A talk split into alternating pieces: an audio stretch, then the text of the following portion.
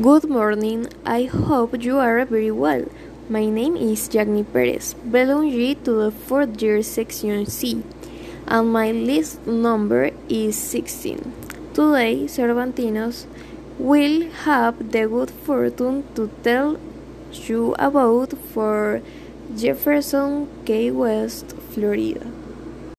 Pasando ya al español, podría comentar que el Parque Nacional Tortugas Secas es un parque nacional de los Estados Unidos, localizado en Florida e integrado por un conjunto de siete pequeñas islas compuestas de arrecifes y arenas. Está situada a unos 113 kilómetros al oeste de Cayo Hueso y en los Cayos de la Florida y además en el Golfo de México. Se dice que es uno de los más remotos e inaccesibles parques nacionales estadounidenses. Para hablar de su historia, se dice que esas islas fueron llamadas las Tortugas originalmente por Juan Ponce de León, que en su descubrimiento eh, le puso así por la gran abundancia de las tortugas marinas. Esta misma fue asignada como zona marítima protegida para asimismo salvaguardar los valiosos recuerdos costeros y marítimos de estas pequeñas islas y lo que ofrecen en sí. La zona marítima protegida de Dry Tortugas se presenta como un modelo para los años futuros.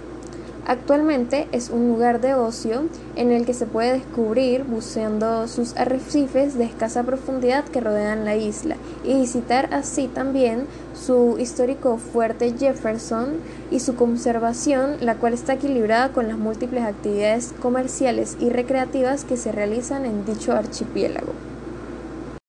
Fort Jefferson, an unfished hexagonal fortress in the waters of the Dry Tortugas National Park, was intended to project a deep water anchorage in the Strait of Florida when construction began at the 1846. Later, the fort was converted into a military prison but was eventually abandoned. Visitors can generally take a low altitude flight or ferry to the bastion and explore so the surrounding waters and beaches teeming with marine life. Visit drytortugas.com for updates and current availability. Terminada la descripción de este parque nacional, puedo afirmar que los cognados o los falsos cognados que aparecen allí son casi nulos, ya que solo se nota la existencia de un solo cognado, que es generally o en general en español, ¿sí? Entonces no puedo mencionarlo seguidamente del texto nombrado o leído, ya que solo hay existencia de uno.